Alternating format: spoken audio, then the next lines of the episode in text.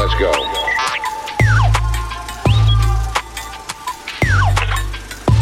Fuera de serie. Fuera de serie. Radio Colmena. La, la, gustó, la eh. voz de Dani. La voz de Dani Suma. vamos. La voz de Dani Suma. Fuera de serie. Ahora Es sí. como, como el tigre de Kellogg's, una cosa así rara. Ahora sí, ahora sí estamos en mood para hablar de películas, premios Sí, y obvio, ceremonias que, la gente se va a vestir básicamente de frac para estar en la casa, ¿no? ¿Cómo es eso? Sí, ni hablar. Bueno, que fue, que fue, fue, eh, fue hay, hay- hay casos, hay casos hasta de una alfombra roja en la casa. eh, nada, que fue el caso de Alan Kim, que es un niño de 8 años de la película coreana eh, Minari, que justamente estaba viendo que él había armado un nene de 8 años en, en- en traje de pingüín, en, tipo en un, en un- ¿cómo se dice? Tuxedo, ¿cómo es? Smoking, boludo. Smoking, Claro, amigo. smoking. Eh, caminando me partió el alma y fue muy lindo. Nada, los Wonder Globes tuvieron de todo, ¿sí? Pero ¿por qué, em, ¿por qué nosotros lo traemos? Porque es importante para, eh, cuando estamos hablando de los Oscars que se van a dar en abril de este año, em, está bueno siempre, como el termómetro son los Golden Globes y hay varios premios antes, pero el termómetro yo creo que es ese, ¿no? Ya de movida empezó picante, eh, empezaron picante los Golden Globes porque Tina Fey y Amy Powler, que fueron eh, sus anfitrionas, empezaron haciendo un chiste sobre, eh, que en realidad no es ningún chiste, sobre los jurados eh, y decían, bueno, estos son los Golden Globes, siempre elegidos por 84 jurados, todos ellos blancos, no se preocupen, ¿sí? Haciendo referencia a que no hay ninguno de los 84 jurados eh, que sea negro. E incluso eh, hubo una campaña, hay una campaña que es el hashtag Times Up Globes, que eh, justamente vienen reclamando hace muchísimo tiempo que eh, haya diversidad en el jurado de elección de los premios. Entonces, así arrancan los Golden Globes eh, de este año. Perdón, Dani, ¿hay sí. diversidad, no hay diversidad evidentemente eh, racial? Ni- ¿Cómo está en tema, en términos de Ni género? racial ni de género. Mm. Viene mal, Dame- digamos. Viene muy mal. Sí, viene muy mal. Entonces, justamente es eh, algo que, que se viene criticando. Se viene criticando también desde eh, los Oscars. Eh, es como. Nada, es, es un tema que se viene criticando bastante. Y bueno, nada, es, es complicado. Eh, entonces, Hubo todo, empezamos. hubo todo un tema con Minari también, ¿o no? ¿Fue ahí? Bueno, hubo un tema con Minari, pero por el tema de que el productor de Minari, la película es de habla inglesa y habla coreana, ¿sí? El productor de Minari es Brad Pitt. Entonces, eh, nada, ganó a mejor eh, película de no habla inglesa, pero también hubo como una cosa, che, pero pará, porque la productora es A24, entonces como que es un tecnicismo el hecho de que los protagonistas hablen o no inglés a que la producción sea internacional. ¿Se entiende lo que digo? Entonces Bien, sí. hubo ahí como una especie de loophole donde se generaron estas críticas. Eh, pero bueno, hablando de eh, las grandes películas que, venían encarando eh, para los Oscars 2020, hay nombres que vienen sonando desde hace ya bastante. Eh, por ejemplo, la mejor película de drama, ¿sí? Ganó Nomadland. Que Nomadland es una película que viene súper ubicada, ¿sí? Con la actriz Frances McDormand y la directora, ¿sí? De Nomadland también viene muy bien ubicada para ser la mejor, para ser mejor directora en los Oscars. Eh, Viene ¿Qué es lo haciendo su caminito, digamos. Claro, sí. ¿Qué es lo que pasa con muchas de las películas que pasaron acá? Vamos a ahora, como para ordenarnos un poco, hacer una lista de los ganadores y las ganadoras eh, en los Golden Globes 2021. Mejor película de drama fue Nomadland, ¿sí? que es una película que pisa muy fuerte para mejor película y, bueno, muchas cosas en los Oscars 2020, perdón, 2021, me quedé en el pasado. Eh, hubo un, eh, gran, o sea, un gran apogeo cuando para el mejor actor de drama, que ganó Chadwick Boseman, que sabemos falleció en el 2020, eh, en la película Ma Rainey's Black Bottom, que se tradujo como La Madre del Blues, es una película que también pisa muy fuerte de cara a los Oscars 2020 y eh, también se, se- viene suponiendo que Chadwick Boseman puede llegar a ganar eh, o, o al menos va a estar nominado como mejor actor eh, en, en los Oscars 2020.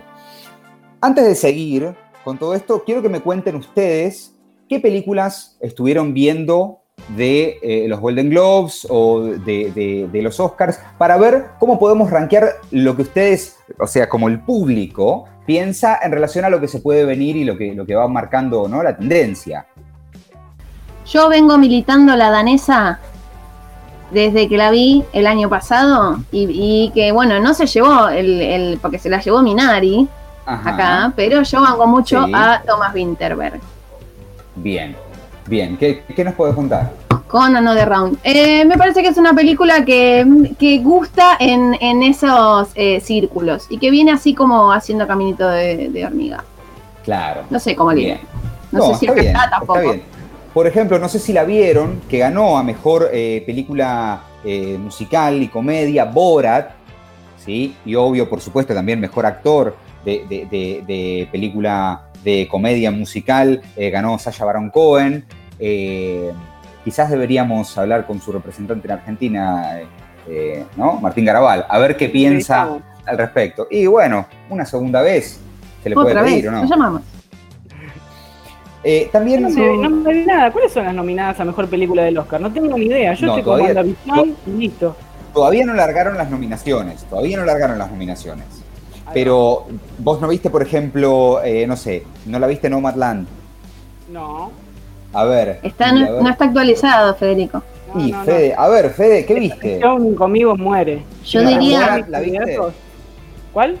Borat. Bueno, tampoco, me vi la primera, pero la segunda se me hacía como que iba a ser muy, muy recalentada. Pero bueno, si se ve que le fue bien, se ve que Bueno, por bueno. ejemplo, la actriz que ganó a mejor, perdón, la serie que ganó a mejor miniserie y película de TV fue Gambito de Dama. ahí va, pero Gambito ya viene ahí como arrasando un poco. Eugenio no le Gambito, gustó. Gambito viene arrasando, a Eugenio no le gustó, pero a, a Naya Taylor Joy ganó, por supuesto, el premio a eh, mejor actriz eh, de bueno de miniserie y película de TV.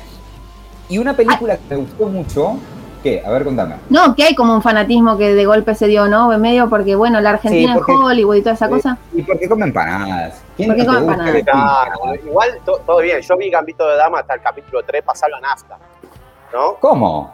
Pasarlo a nafta, boludo. A, a mí. De hecho, yo estaba viendo la lista de nominados de los Golden Globe eh, y no vi nada, boludo. Me estoy dando cuenta que mi, el- durante el 2020 me dediqué a ver películas que, que no haya visto en otros años, no películas actuales. De hecho, no vi ninguna, excepto Soul.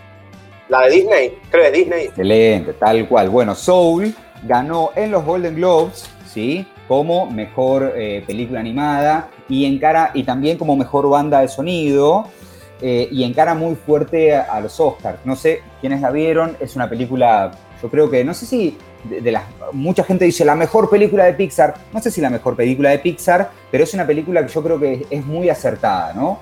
Eh, definitivamente Pixar cada vez hace menos películas para, para niñes, ¿no? Porque es una película que tiene, tiene bastante contenido. Eh, pero bueno, es una película que viene, viene muy, muy bien ubicada.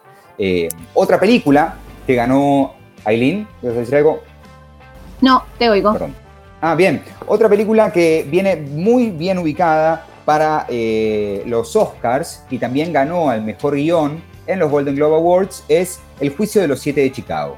¿Sí? Ganó el- el- los Golden Globes a mejor guion eh, y eh, el guionista es. Aaron Serkin. Sí, sí. Está, está bien, pero tampoco me parece un- una película hiper trascendente. No sé por qué hay tanto fanatismo con esa película. Yo creo, que, yo creo que está muy bien contada y justamente por eso ganó el premio que ganó, que es eh, eh, mejor guion desde mi punto de vista. Yo creo que la historia está bien contada, por eso es que, que, que. Y, y, bueno, nada, otra, tengo una compañera de 25 horas que está fanatizada con basada en hechos reales, que es Cristina Sille, Sile, y me gusta pensar en esta película como un, bueno, una película basada en hechos reales bien contada, ¿sí? Así como la del mejor actor, ¿sí? De reparto, que ganó los Golden Globes, que es Daniel Kaluuya por Judas and the Black Messiah, que también habla la historia de- mm, del movimiento de las Panteras Negras en los Estados Unidos, de uno de sus representantes en particular, pero yo creo que también es una historia que está muy bien contada y vale la pena eh, tenerla en mente. Es importante tener en cuenta para los Oscars, lo que yo diría, lo que yo pienso cada vez que los veo es siempre saber quiénes están juzgando la película y por qué, independientemente de las películas. ¿sí? Porque justamente estos movimientos como eh, Time's Up Gold, Gold- Gold- eh, perdón, Time's Up Globes, eh, que criticaban a los jurados de los Golden Globes, siempre es, es los, todo el tiempo se da en, en los eh, Oscars. Me parece que es muy importante informarse al respecto, más allá de, ay, tal película ganó tantos premios, tal otra ganó tantos otros, sino es por qué están siendo juzgadas y por quiénes están siendo juzgadas, ¿no? Sí, se cruza mucho con debates de corrección política, ¿no? De, diferentes formas de entender ahora estas cuestiones. eh, que bueno, que dan para hablar un montón. Hemos tenido aquí discusiones respecto a cancelación sí, cancelación no, con qué vara mido, con qué, co- con qué vara miro las cosas de antes.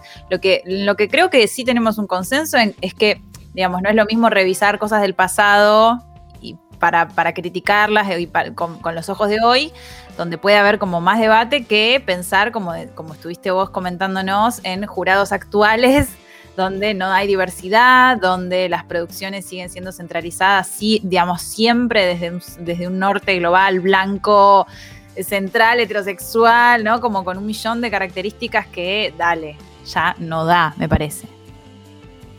Exactamente, exactamente. Así que nada, para tener en cuenta a la hora de, de, de- de volvernos locos con las estatuillas. ¿Sí? Eugenio, Perry, ¿y vos qué sabes tanto? No sé tanto. Yo, yo que Pero no, no no, no, en serio, quizás hay mucha gente en mi situación que no ha mirado casi ninguna de las películas, excepto Soul, que por cierto no me parece la mejor película de Pixar bajo ningún punto de vista. Eh, No, pero es muy linda, dale, Eugenio. Es linda. El problema, te voy a tirar, la otra vez vi un reel con respecto a eso, abro A paréntesis, es que en todas las películas de Pixar, cuando una persona eh, negra es el protagonista de la historia, eh, siempre se convierte en algo, o en un animal, o en un fantasma. Ah. Presten atención a eso. Nada, Ah, dato. pero tómatela, esa crítica de reel de Instagram la sacaste. No, bueno, es un datazo, es un datazo para, ver- para verificar, pero es un Es datazo. tasa a verificar, sí, es bueno. Mirá, voy a hacer lo siguiente. Voy Datas de le, Reddit met- en Instagram. le metí picante a esto. Le metí, pi- Oh. ah, le metí picante y lo voy a chequear y se lo voy a decir porque se van a quedar mal con la audiencia. Para mí es, ¿cómo, ¿qué me recomendás para ver de todas las que me nombraste? Una buena que me dijeron es Sound of Metal. Eso iba a preguntar, ¿está Sound of Metal. Por ahí? Sound of no la nombramos. Sí, no está en los Golden Globes, pero sí está muy bien ubicada para mejor actor. Y si no me equivoco, mejor película también. Eh, bueno, mejor actor es Riz Ahmed, no sé si lo tienen. eh, me encanta. Y nada, es una película muy recomendable también. Aileen Russo la viene recomendándose bastante. La recomiendo. nada, la recomiendo. Así Sí, que bien, estamos ahí. Vamos a hacer dentro, en abril, hacemos pochoclos y bueno, Sí, miraremos eh, la, la- la pica que se arma Sí, con todo esto. fíjense, yo te digo, Sound of Metal, Nomadland, Minari y bueno, Soul, si no la vieron, véanla también. No impecable, impecable, completísima. La primera columna del año, no solo la primera de él, la primera columna del año en 25 horas por Radio Colmena, fuera de serie por Daniel Perry.